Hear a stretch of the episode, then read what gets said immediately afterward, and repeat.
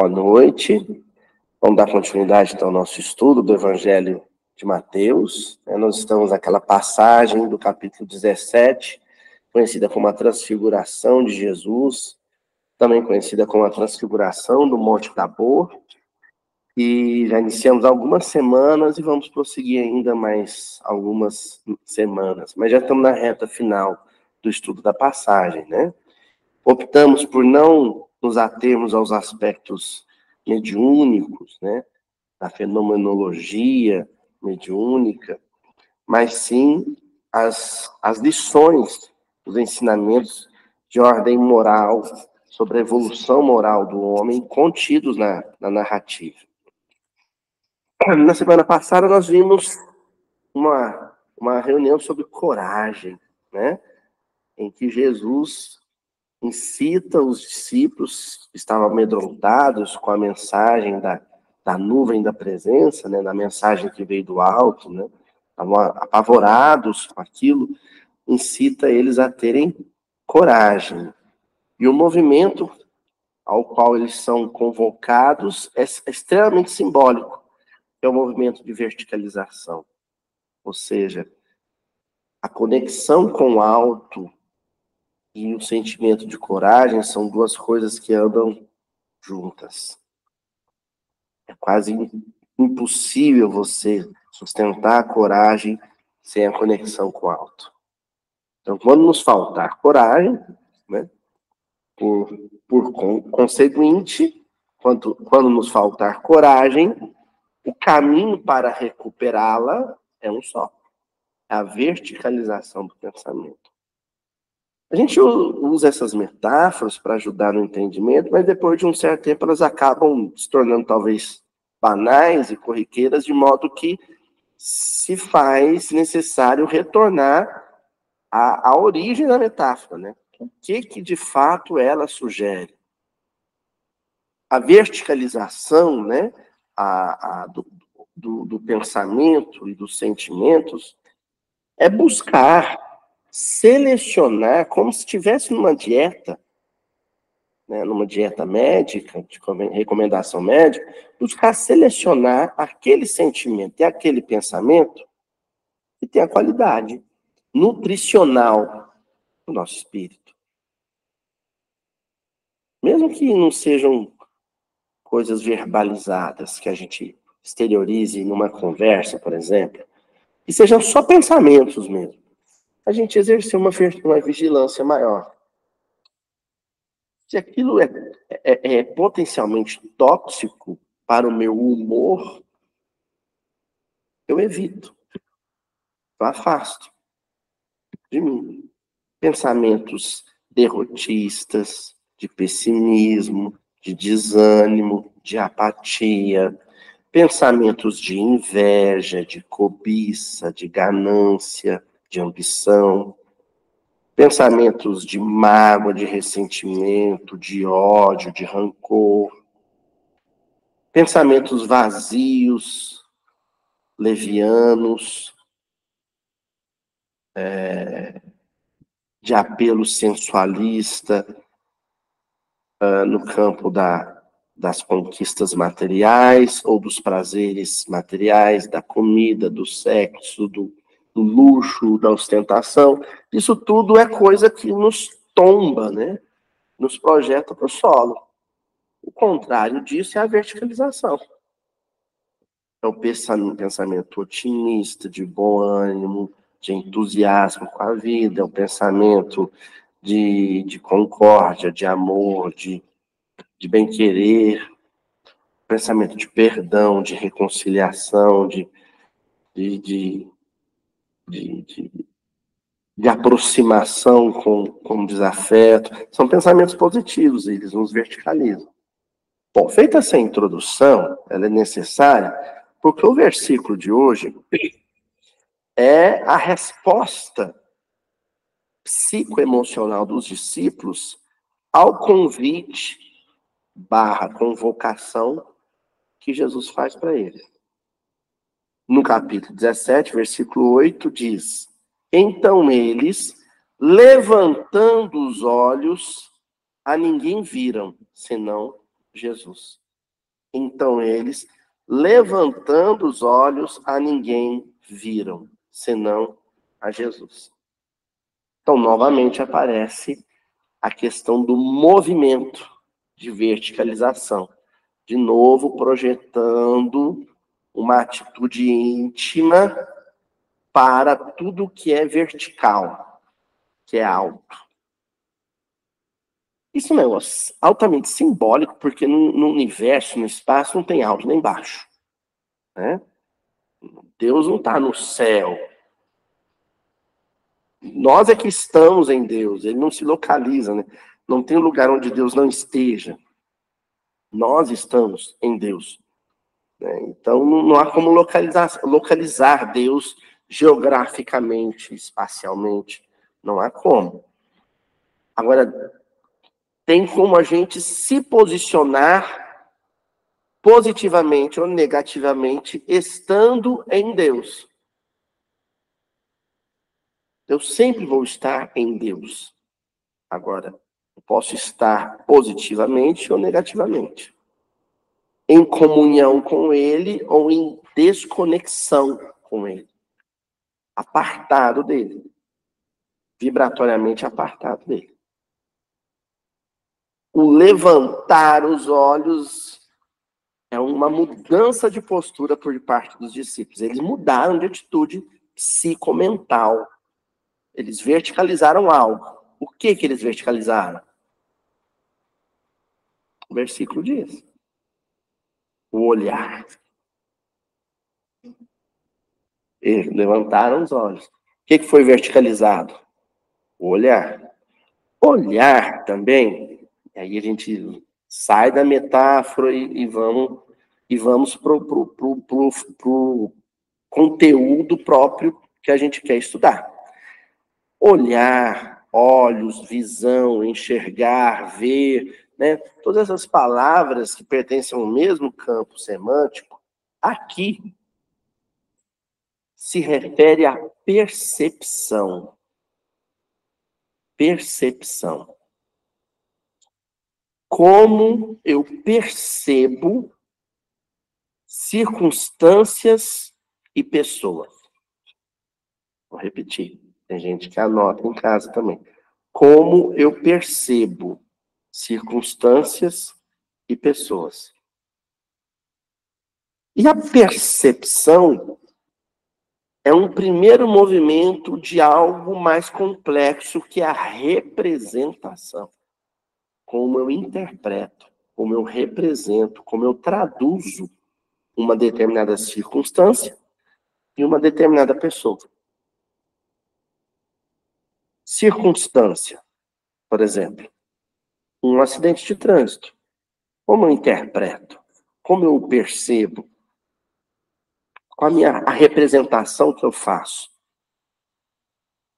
Primeiro gesto de né, de percepção é buscar identificar quem é o culpado, ou os culpados.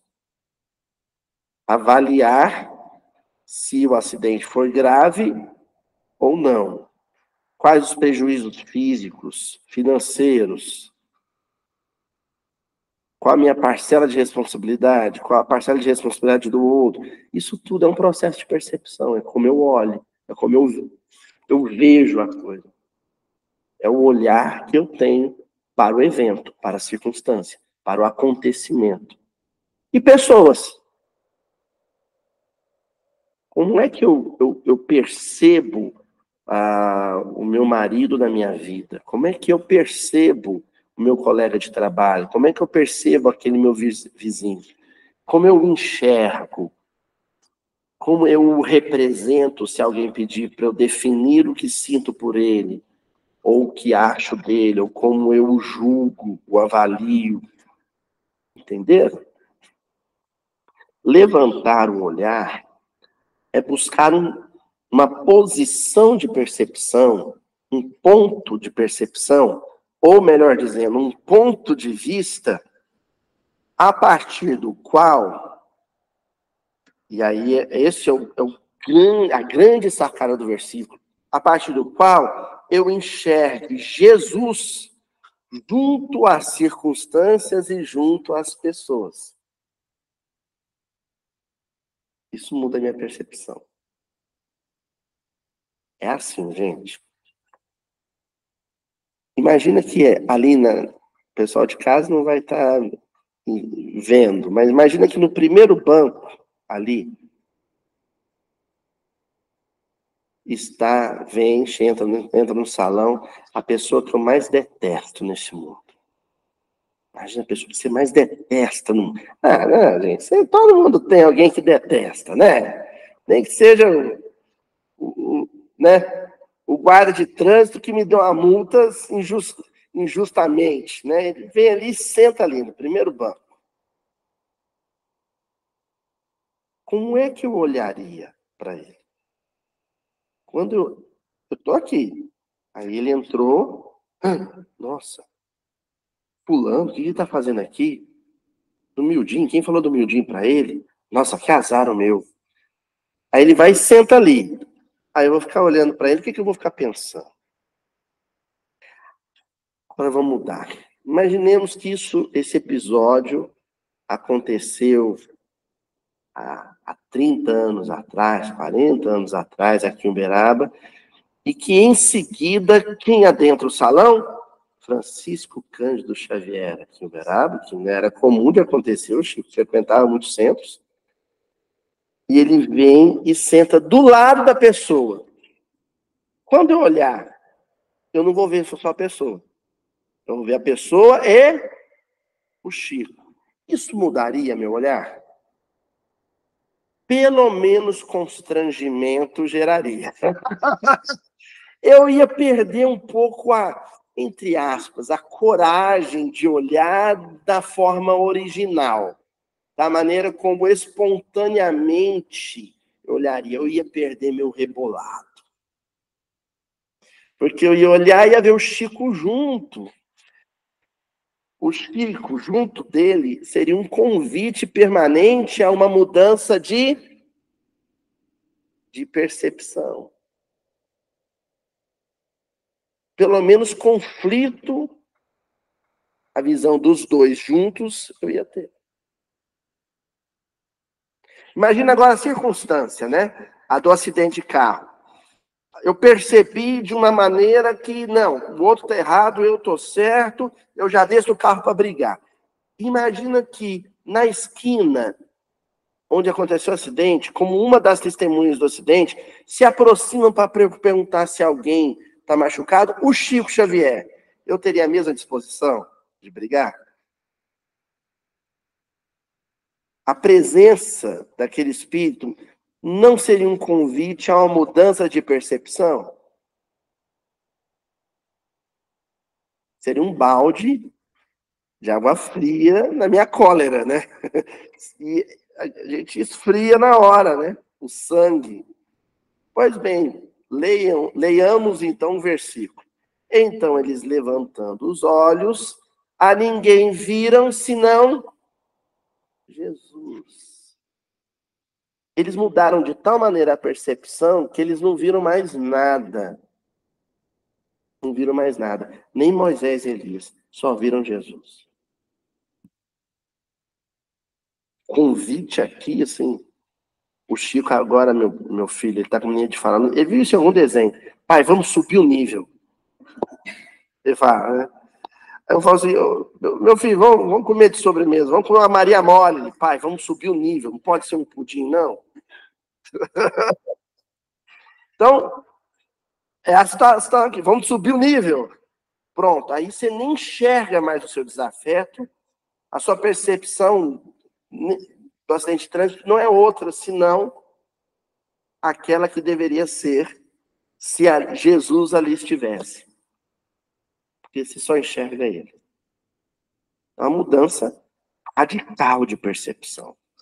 Eu ver Jesus em tudo e em todos.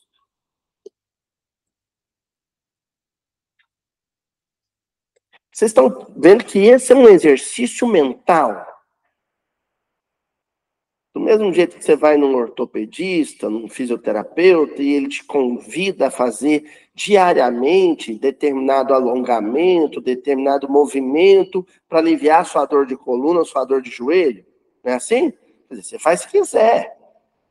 Mas se você seguir orientação à risca e, e tornar aquilo um hábito, com o tempo vai ser espontâneo e a dor, o desconforto vai desaparecer. Esse pequeno versículo, versículo 8, é um convite a um exercício mental. Todas as vezes que eu olhar para uma pessoa, olhar para uma determinada situação, eu tentar imaginar, e se Jesus aqui estivesse junto desta pessoa ou junto nessa circunstância, nessa situação?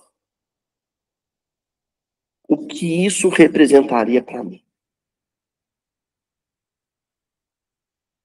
Você tira Jesus lá da tela do, do episódio do The Chosen, você tira ele de lá, arranca ele do vídeo, da música do, do Fábio Júnior, do Roberto Carlos, e traz ele para o seu cotidiano.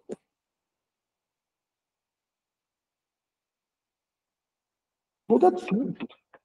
Muda tudo.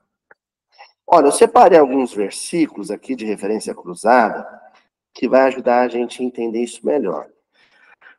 Primeiro, a gente estudou, é um versículo que está nas Bem-aventuranças, lá no capítulo 5, mas estudamos, mas quando ainda não era gravado. Nós estudamos lá nos primórdios do miudinho, né? Capítulo 5, versículo 8.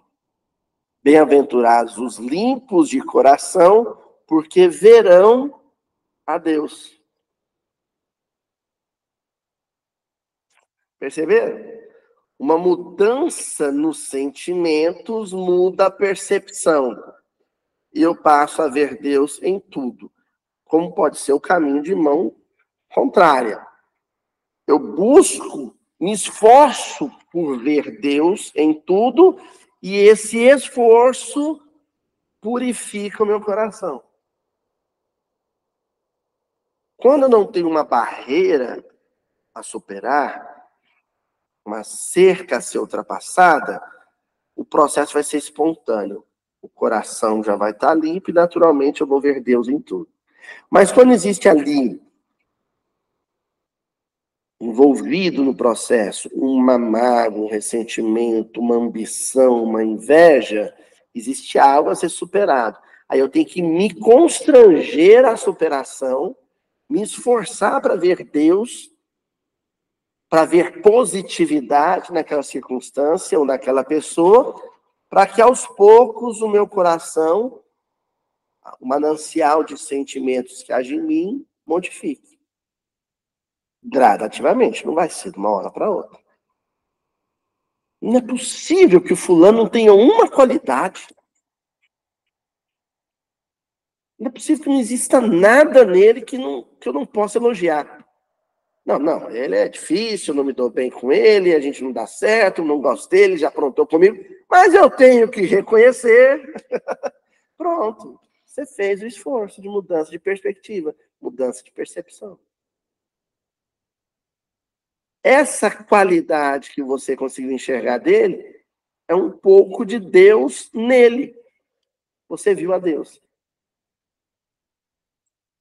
Ó, Evangelho de João, capítulo 14, versículo 89. Disse Filipe: Senhor, mostra-nos o Pai. O que nos basta? Disse-lhe Jesus: Estou há tanto tempo convosco e não me tendes conhecido, Filipe. Quem vê a mim, vê o Pai. E como dizes tu, mostra-nos o Pai. Felipe, como é que você me pergunta, me pede para te mostrar Deus? Se você está vendo Deus há três anos, quando me vê andando e agindo e falando.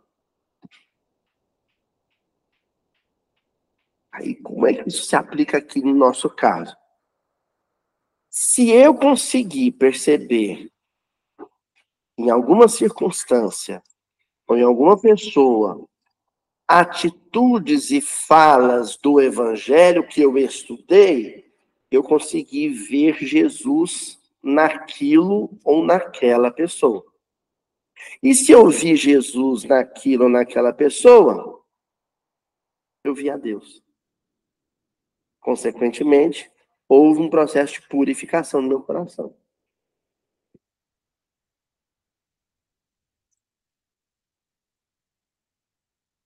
Fui assaltado na rua. Moleque, um revólver de brinquedo, me ameaçou, levou meu celular, levou minha carteira, levou meu cartão, levou tudo. Depois fiquei sabendo que ele foi preso e que a tal da arma era de brinquedo. Olha, aí eu aciono o processo mental ele poderia ter usado uma arma de verdade, mas ele não teve coragem de usar. Por isso ele usou de brinquedo. Existe algo bom nele. Olha, ele não teve coragem de usar uma arma de verdade. Ele usou uma de brinquedo. Ah, mas ele praticou mal, me matou de susto, levou meu salário do mês. Não tem importância, mas olha, ele não, ele não conseguiu empunhar uma arma de verdade para matar alguém. Há algo bom nele. Isso é positivo. Esse, olha só, indulgência vem de inducere, do latim, que é in dentro do quere, doçura. É o, colocar doçura dentro de mim este olhar de bondade para com as circunstâncias e as pessoas é um processo de dulcificação do meu pensamento, do meu olhar. Eu estou adoçando o meu olhar. Indulquere, indulgência. O indulgente. E aí, aí nas referências cruzadas, em Mateus 28, versículo 10, nós vamos estudar. Sermão profético, hein? Então Jesus lhes disse: Não temais, e de avisar a meus irmãos que se dirijam a Galiléia, e lá me verão. Um outro movimento, um outro movimento para mudar a percepção, mudar a perspectiva sobre circunstâncias de pessoas. Ir para a Galiléia. O que, que a Galiléia representa? A Galiléia representa a vida aldeã, a vida de aldeia.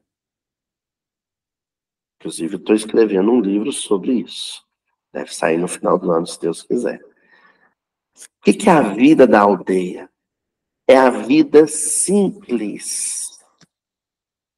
É a vida com o mínimo necessário. É a vida sem ambição material, sem culto ao conforto e ao luxo.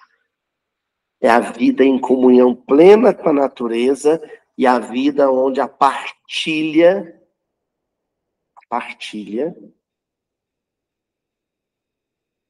é a regra de convívio em sociedade. Isso que a Galileia representa. Galileia é Cafarnaum, Dalmanuta, Tiberíades.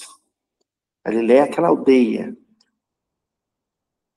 onde Jesus foi buscar o seu colégio apostólico. Aí a gente volta no versículo e vê, olha.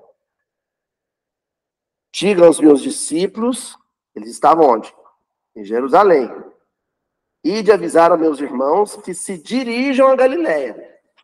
Jerusalém representava o poder, a riqueza, o luxo, a autoridade.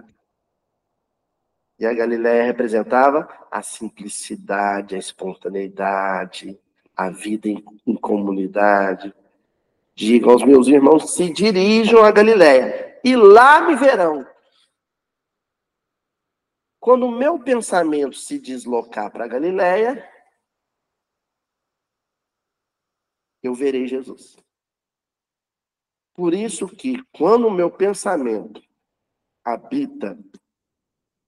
Olha só, o pensamento, hein? A imaginação. Então, mesmo que seja aqueles devaneios nossos, quando a gente joga na Mega Sena e fica imaginando o que, vai fazer com o dinheiro, a mim, o meu pensamento está habitando uma mansão, andando de iate e rodando o mundo de jatinho. Meu pensamento está na Galileia? Não está. Eu não vejo Jesus. Meu pensamento tem que sair de lá. Meu pensamento tem que ir lá para a África, no Nação Buntu, distribuir um prato de arroz com feijão do lado do Wagner Moura. Para onde eu fui? A Galileia. Quem eu vi? Jesus. Levantei o meu olhar. Ir para a Galileia é levantar o meu olhar. É verticalizar o meu olhar.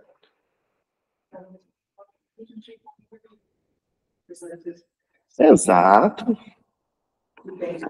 É, eu estou falando do pensamento porque o pensamento antecede a ação. A gente imagina que um pensamento que foi para né, a rua distribuir marmitex para o morador de rua já é o primeiro movimento para amanhã você estar lá fisicamente. Né? Se eu fui lá no pensamento, o pessoal acha ruim comigo de elogiar o padre Júlio Lancelotti. Já me, me brigaram comigo, você não pode falar bem desse padre. Eu falei, ah, tá bom. Já até obedeci. Então, se o meu pensamento foi lá para distribuir marmitex com o Júlio Lancelotti, houve um primeiro movimento de verticalização do pensamento. Dali, para o próximo passo, um estalo de dedos. Qual que é o próximo passo? Ah, o que ele faz lá em São Paulo, eu vou fazer aqui em Uberaba. Entendeu? Aí eu começo assim, também. Agora, no carnaval, tia Adriana, domingo de carnaval, a tia Adriana distribuindo marmitex. Minha mãe veio ajudar a fazer a comida, distribuindo marmitex. Houve na folia e a tia Adriana também. Toma aqui, mano. Toma aqui. Isso, pois é. Ó, primeira carta de João, capítulo 3, versículo 2. Ainda nas referências cruzadas. Amados, João dizendo, agora somos filhos de Deus. Ainda não se manifestou o que haveremos de ser. Sabemos que quando ele se manifestar, seremos semelhantes a ele, porque haveremos de vê-lo como ele é. Vê-lo como ele é. Essa é uma outra problemática. Quando eu não verticalizo o olhar, eu olho para Jesus e vejo não quem Jesus é, mas quem eu acho que ele deva ser acomodando ele aos meus caprichos. É como se a autenticidade, alguns aspectos da vida de Jesus fossem espinhos que me machucam. Algumas coisas que ele fez e falou me incomodam, me alfinetam. O espinho na carne que o Paulo falou, né? Aí o que, que eu faço? Eu não vejo Jesus tal como ele é. Eu isolo esses aspectos da vida dele e só vejo o que eu quero ver. A parte que me incomoda, não. Se eu, por exemplo, tenho apego aos bens materiais, aquela parte do, do jovem rico, vai, vende tudo que tem, dá aos pobres, depois me segue. Não, essa, essa machuca. Essa eu não quero ver. Se eu tenho problema com a minha família, tenho problema de relacionamento com a minha família, aquela parte do perdoa não só sete vezes, mas setenta vezes sete, hum, essa não, essa não, essa eu tiro, jogo pro lado. Vocês entenderam? Aí, o João está dizendo, ó, vai se manifestar aquilo que haveremos de ser aquilo que a gente precisa ser no futuro. Qual o caminho para isso? Olhar para Jesus e vê-lo tal como ele é. Verticalizar olhar é olhar para Jesus e ver o que eu preciso ver. Mesmo que doa. E vai doer. Vai doer. Gente, não tem problema nenhum você manter um defeito por dificuldade de vencê-lo no momento em que você perceber que esse comportamento seu ou essa atitude perante a vida não coaduna com a mensagem de Jesus. Isso é natural. Você olha para Jesus, percebe que o comportamento dele vai na contramão do seu comportamento e fala: Poxa, este aspecto da minha vida não é legal. Eu ainda não consigo mudar, mas aquele conflito que se instala, ele já é um, um primeiro movimento para a mudança. O duro é quando você nega e fica bravo, chateado com quem te mostra isso em Jesus. Ali, ó. Fica chateado. Meu.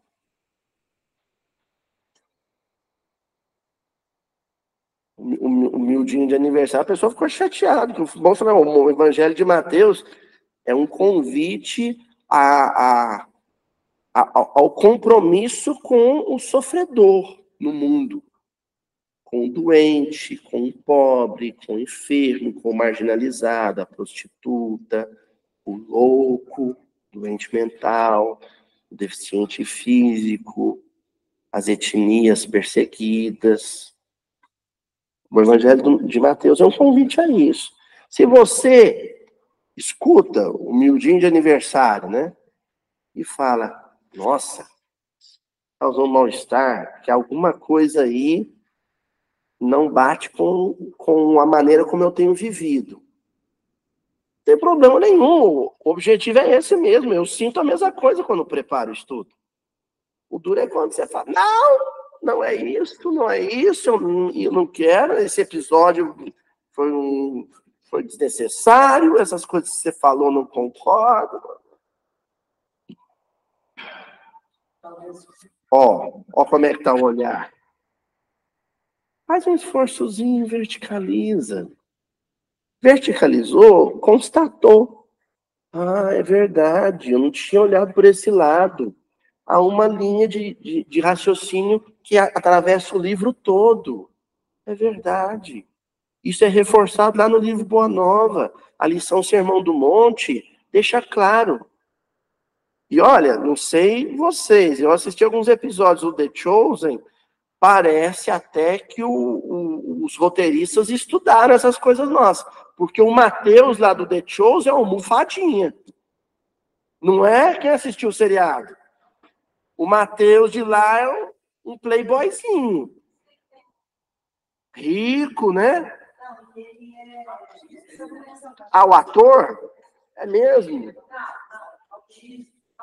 Ah, o personagem ah, tá. Aí eu, eu já não sei. Aí eu não sei. É, aí eu já não sei. O que eu sei é que eu percebi é que ele era uma pessoa muito culta, com posses, com muito conforto material, e que tinha um uma certa aversão à simplicidade de vida dos colegas. Isso, para mim, ficou claro. Tal qual o Mateus da lição Sermão do Monte, lá do livro Boa Nova. Não estamos inventando isso. Só o que você precisa fazer, que o Mateus fez lá no livro Boa Nova, é verticalizar olhar. Pronto, ele olhou para os três que o procuram e enxerga de uma outra maneira.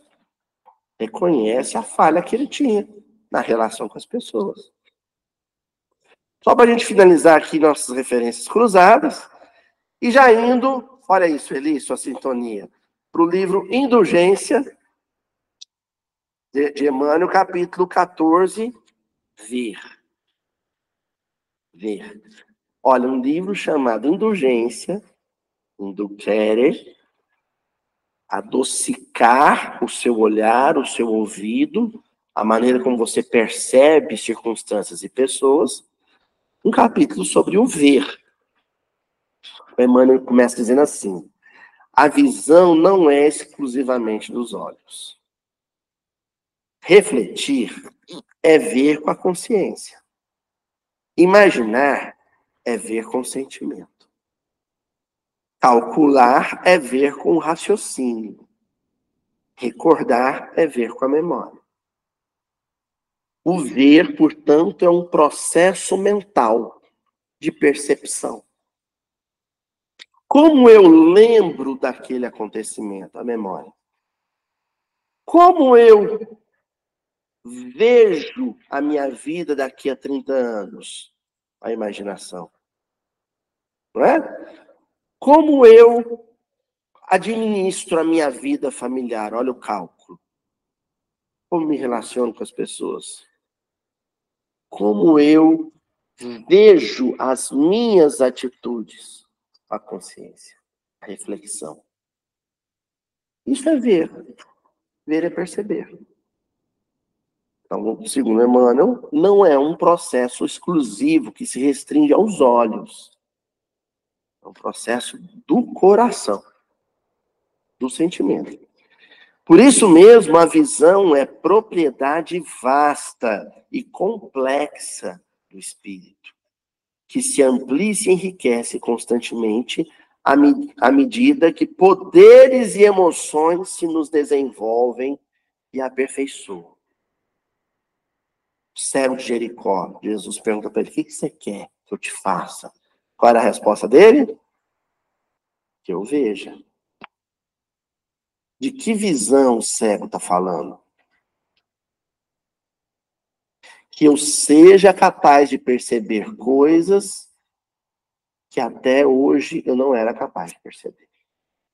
E o sinal de que ele estava disposto a uma nova percepção sobre circunstâncias e pessoas é o abandonar a capa. A capa ali representa o homem velho, as concepções velhas, os preconceitos. Ele abandona a, capa e sai gritando o nome de Jesus. Yehoshua, salva, salvação, né? Salvação, salvação, é o que ele queria. A salvação para ele era poder ver, perceber. De outra maneira, né? Mas isso vem com poderes e emoções que nos desenvolvem e aperfeiçoam. Isso é lindo, né? Poderes e emoções sentimentos novos, coisas que eu nunca tinha sentido. Oi? Nobres, né? Eu lembro, a Tininha me confidenciou uma coisa, Tininha, eu vou, eu vou contar para a internet inteira um negócio que você contou só para mim, falou, né? As, o, o objetivo didático, se eu me arrepender, dá para cortar, fica tranquilo mas o objetivo didático aqui está acima da. Tá, é maior. É, porque a Ana Cristina me contou uma coisa. Quando a gente viajou para o Malawi, na África, foi a primeira vez que ela sonhou com um pai que havia desencarnado há quantos anos, Tina? 14 anos. Os, os encontros já tinham acontecido há, há muitos muitos anos. Os encontros tinham acontecido várias vezes. Sabe o que aconteceu? Ela lembrou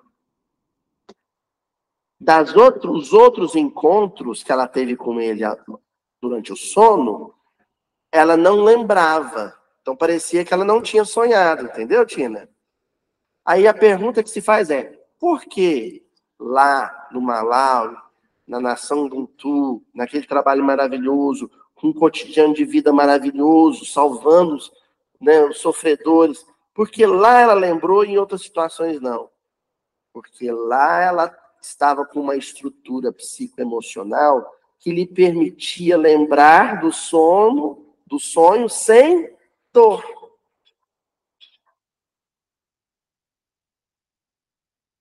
Das outras vezes, havia um anestésico. De espírito e, opa, bloqueia a lembrança porque ela não está em condições de lembrar. Envolvida com trabalho, com emprego, né? O Luísa é funcionário dela, tira ela do sério, né? E ela não vai poder lembrar, porque vai perturbá-la. Lá havia um, um cotidiano que lhe permitia, um dia a dia, que lhe permitia lembrar do encontro com o pai sem dor. Lá você pôde ver. Entendeu? Lá você pode ver. Por quê? Porque havia um processo de verticalização. Pode manter sem cortar? Ah, que beleza. Então tá, viu? gente, para a gente ir caminhando já, né? A reta final. Livro Pão Nosso, de Emmanuel, capítulo 169. Olhos. Olhos. E aí, uma carta de Pedro, capítulo 2, versículo 14. Eles têm os olhos cheios de adultério. Adultério, na nossa cultura, está muito associado à infidelidade no casamento. Mas adultério, na verdade, é adulterar, alterar, modificar de forma pejorativa, ruim, negativa. Olhos cheios de adultério é quando você desvirtua a finalidade do olhar. Você usa o olhar para fins e objetivos que não são aqueles que Deus projetou quando criou o olhar. Então, são olhos cheios de adultério. Você adulterou o projeto original de Deus e achou outras utilidades para os olhos. Ver malícia, ver maldade, só enxergar o crime, o erro. Aí o Emmanuel comenta: olhos cheios de adultério constituem rebelde enfermidade em nossas lutas evolutivas. Rebelde enfermidade, teimosia. O tempo todo a espiritualidade trabalha para mudar o nosso olhar a respeito de circunstâncias e pessoas. Mas nós somos você lembra da Jovem Guarda? Eu sou rebelde porque o mundo quis assim. Lembra os versos, né? Não me lembro. Quem é que cantava essa, hein? Você lembra, irmão? Rebelde. Ou seja, mula empacada.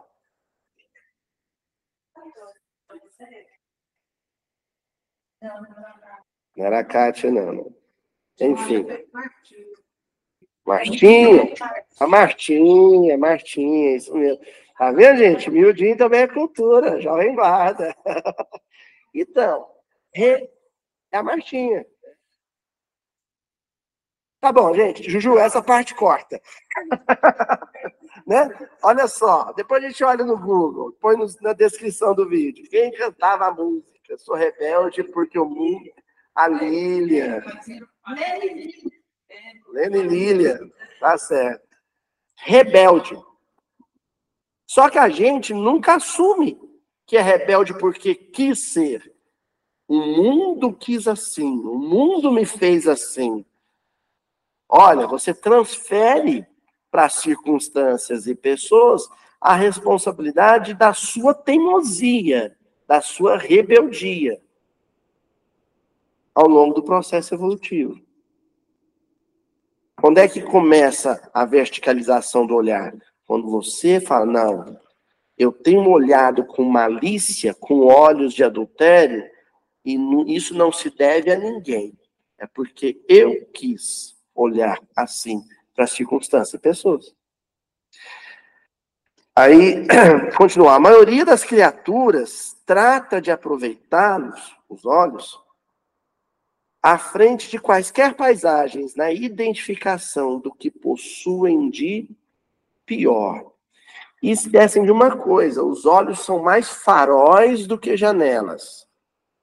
A janela é aquela cavidade pronta para receber imagens, não é? Uh -uh. Os olhos se parecem mais com aquele projetor, o data show. Ele projeta a imagem que você quer ver. Sai daqui e vai sobre a pessoa. Pronto. Aí eu não estou vendo mais do que devia ver. Eu estou vendo aquilo que eu projetei nela ou na, em determinadas circunstâncias.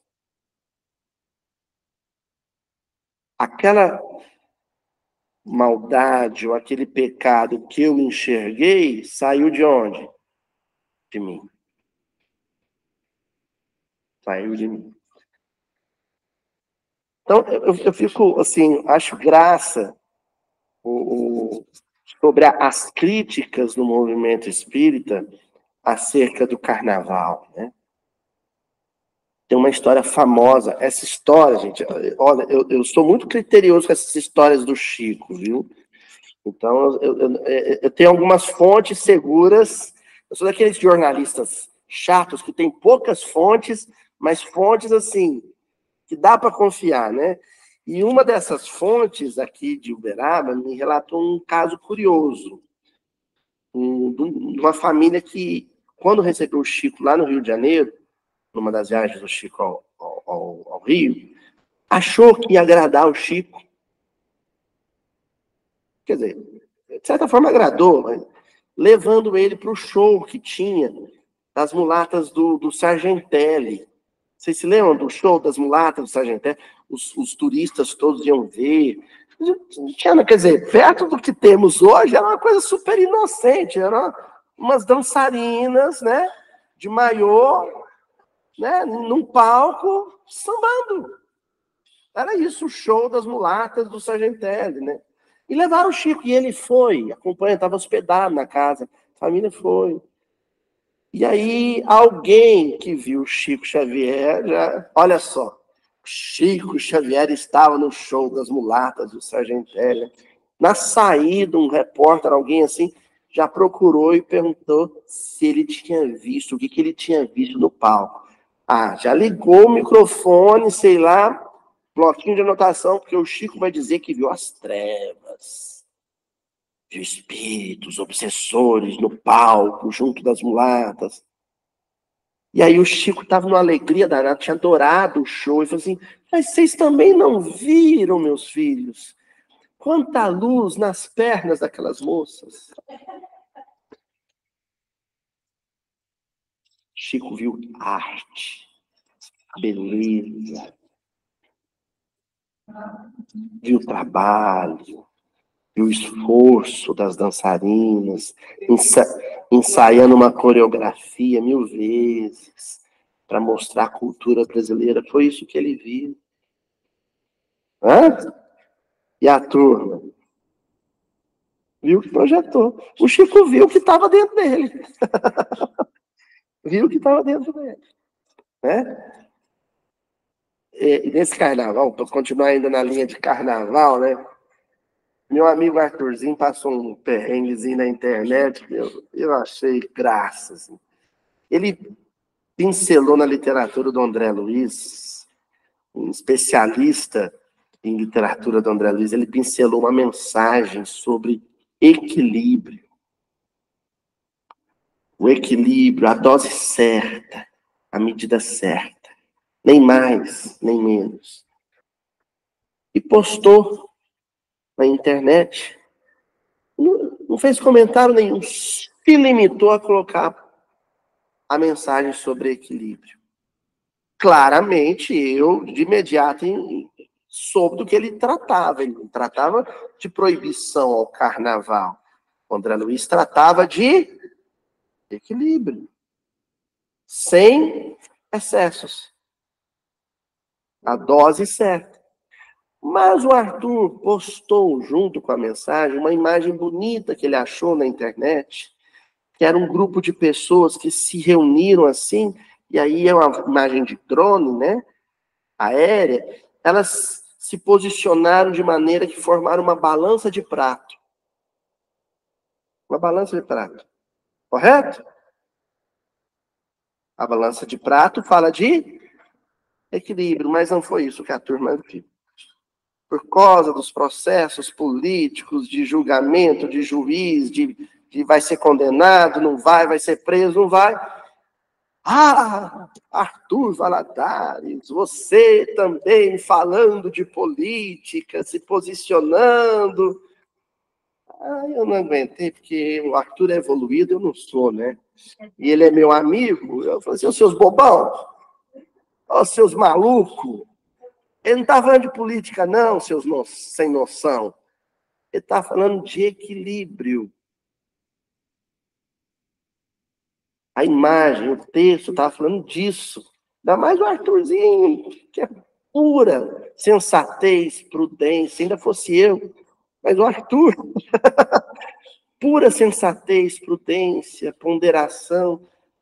Mas as pessoas olharam para a imagem, olharam para a mensagem e viram outra coisa. Aí veio o Arthur explicar, falou: olha, estou aqui surpreso, perplexo com a interpretação que vocês deram. Eu estava falando de outra coisa. O olhar cheio de adultério. E o Emmanuel termina dizendo: o homem cristianizado e prudente sabe contemplar os problemas de si mesmo, contudo, nunca enxerga o mal onde o mal ainda não existe. O olhar puro, livre de adultério, é aquele que olha e não vê o mal onde ele não existe. Às vezes a gente vai olhar e vai ver o mal onde ele existe. Mas eu sempre tenho que me perguntar: esse mal que eu estou vendo, ele existe mesmo? Ou sou eu que estou projetando ele em circunstâncias e pessoas? Ou ele saiu de mim? Entendendo? Ele existe de fato ou eu que estou projetando?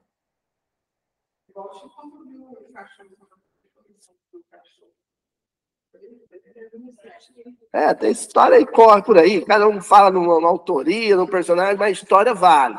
O sentido dela é: eu vou olhar, uns vão olhar, né? Corrupção, corpo, degenero. Outro vai olhar a cara dentária do cachorro. É isso. Não ver o mal onde ele não exista. E sempre que eu ver o mal, eu ficar com o pé atrás com a minha visão. Tem um pezinho atrás com a minha visão. Será que esse mal existe mesmo? Na dúvida, não comenta nada. não comenta. Ou se for comentar, comente o mal com L e não sobre os maus ou supostamente maus. Hum. Isso aí é uma estratégia que eu tenho tentado seguir aqui, que às vezes é mal interpretada, que é de falar, por exemplo, da corrupção. Fala da corrupção, não fale de corruptos. Falar sobre uh, as guerras, sobre os conflitos armados. Fale dos conflitos armados, não fale do soldado ou do general, fulano de tal. Entendendo? Essa era a estratégia que o Chico usava, a estratégia que Kardec usava, a estratégia que Jesus usou no seu tempo. Exatamente. Quando... É, olha, o, o, o, Jesus ele nunca falou do imperador X, mas falava do apego aos bens materiais. As conexões Façam elas quem quiser, mas Jesus não. O mal existe no mundo, mas não o tempo todo e nem existe em todos, e nem integralmente em alguns. Perceberam? O mal existe no mundo? Existe, não tem como negar. O mal está no mundo? Está. O tempo todo? Não. Em todo mundo? Não. E naquele em que ele está, ele está integralmente? Também não. Ele está parcialmente. Então, qual que é o meu esforço? Procurar o quê? O bem, a luz. Se você for no YouTube, gente, a, a, a internet é uma ferramenta neutra. Se você for no YouTube e digitar no YouTube assim, assassinatos em massa, o que, que vai vir? O que, que os algoritmos vão buscar para você? Vídeos de assassinatos em massa. É o YouTube que quis ver? Que quis te mostrar? Não. Eu que busquei o que eu queria ver. Mas e se eu digitar no YouTube assim? Mildinho Aloísio. É, não põe miudinho só não, que tem um grupo de pagode que é miudinho. Né? Brincadeiras à parte, se eu digitar lá assim, música clássica, o que que virá? Se eu digitar lá assim, pinturas de Van Gogh. Entendeu? O algoritmo vai me trazer o que eu procurei. A internet tem o bem e tem o mal. Eu vejo aquilo que eu buscar ver. Eu vou ver aquilo que eu quiser ver. Eu escolher ver. Exatamente. É o custo, o preço, mas a gente gosta é o quê? Qual que é o canal de televisão que eu ligo? O cara lá que mostra o menino tampando o rosto, algemado, e, né? Outro dia eu vi um rapaz contando na internet que foi no dentista, chegou lá no dentista, tinha um senhor sentado no sofá, na sala de espera, a secretária não estava, mas a televisão estava ligada, estava passando o Shrek, na sessão da tarde. Ele sentou, o dentista nunca te chamava, mas o filme estava bom o senhor que estava assistindo com ele também ria, dava cada risada, ele foi gostando do ambiente, foi ficando. Assistiu o filme até o final. Na hora que acabou o filme, o senhor levantou e falou: Vamos para consulta? Era o dentista. Assim, a companhia estava agradável, estavam né? assistindo ali, por quê? Os dois estavam gostando de ver a mesma coisa. Aí nós estamos explicando a questão da sintonia. De quem que eu vou me aproximar? Pessoas que gostam de ver aquilo que eu gosto de ver. Se eu gosto de ver jornal e se torcer sai sangue, quem que vai se aproximar de mim para assistir junto? Quem gosta de ver o circo pegando fogo junto comigo. Se eu sentar para assistir o Shrek, né?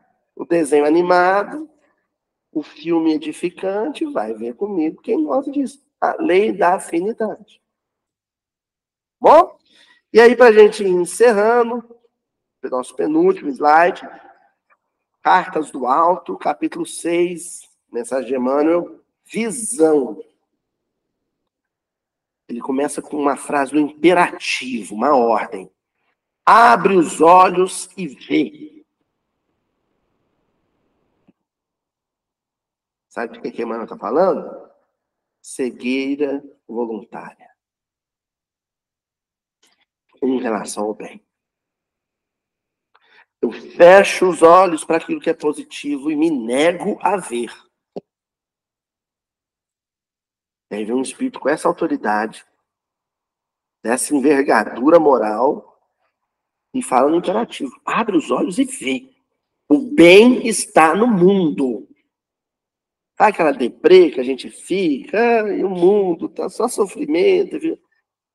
É porque eu me nego a ver o bem no mundo, a positividade no mundo, a luz no mundo. Ele continua: não é preciso subir alguém ao céu permanentemente a fim de entrar na posse de sublimes revelações. Eu não preciso já estar no mundo vindouro, no mundo regenerado, no mundo feliz, para ver o bem. No mundo de provas e expiações, eu já posso ver o bem. Nem eu mesmo preciso ser um espírito evoluído para vê-lo. Só o que eu preciso mudar é o meu olhar, a minha visão. Não te esqueças, pois, de que abraçando os nossos deveres no abençoado serviço de cada dia, a experiência do bem, conferir-nos-á ao Espírito a glória imperecível da divina visão. Ah, mas eu não consigo, eu tento abrir os olhos, eu não consigo ver o bem. Sabe como é que você faz para ver o bem em pessoas e circunstâncias? Faça o bem. Aí você começa a enxergar. Sabe? Começa a fulgurar, que nem estrelinha no céu. Você começa a ver o bem. Porque você começa a identificar o seu igual.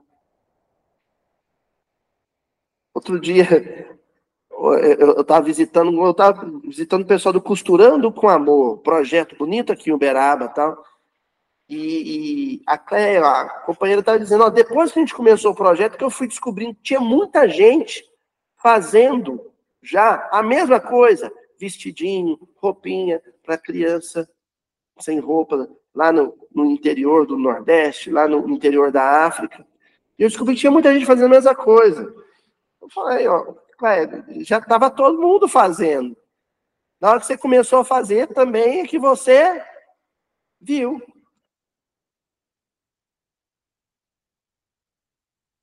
Aí você passou a identificar, mas estava aí. Mas você passou a ver. Sabe, você, você, você nunca joga futebol. Aí você começa a invocar com futebol. Aí de repente você começa a ver, passa um cara de bicicleta com chuteira, um outro de, no carro com a camisa de futebol. Você começa a ver futebol em, todo, em toda parte, porque aquilo se torna o seu foco de atenção. O bem é a mesma coisa. Começa a fazer o bem. Você vai começar a identificar o bem em várias partes, em circunstâncias e pessoas. Não é? Você nunca.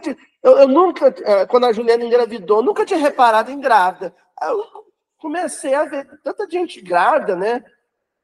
Você nunca teve um carro. Eu, eu nunca tinha tido um Quid. Comprei um Quid, propaganda para Renault, né? O carro é bonzinho. Comprei um Quid. Agora eu, é Quid para todo lado. Mas eu nunca tinha visto, porque não tinha dado atenção para esse carro. Mas na hora que eu comecei a andar de Quid,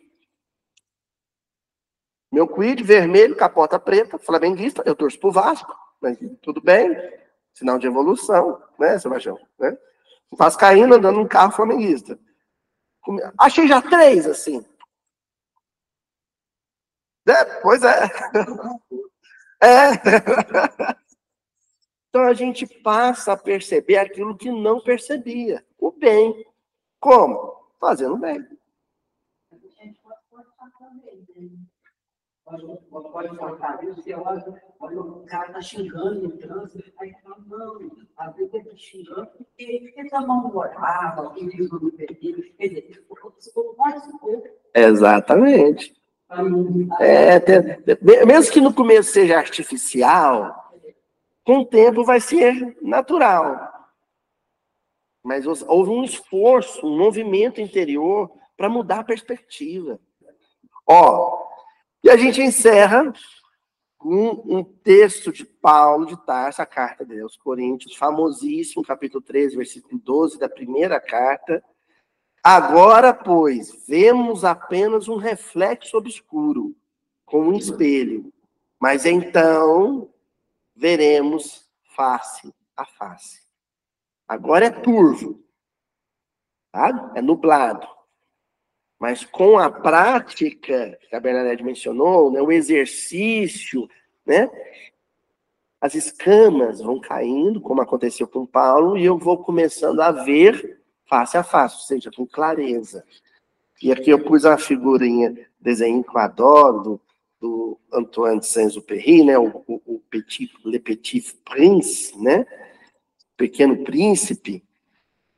Eis o meu segredo. É muito simples. Só se vê bem com o coração.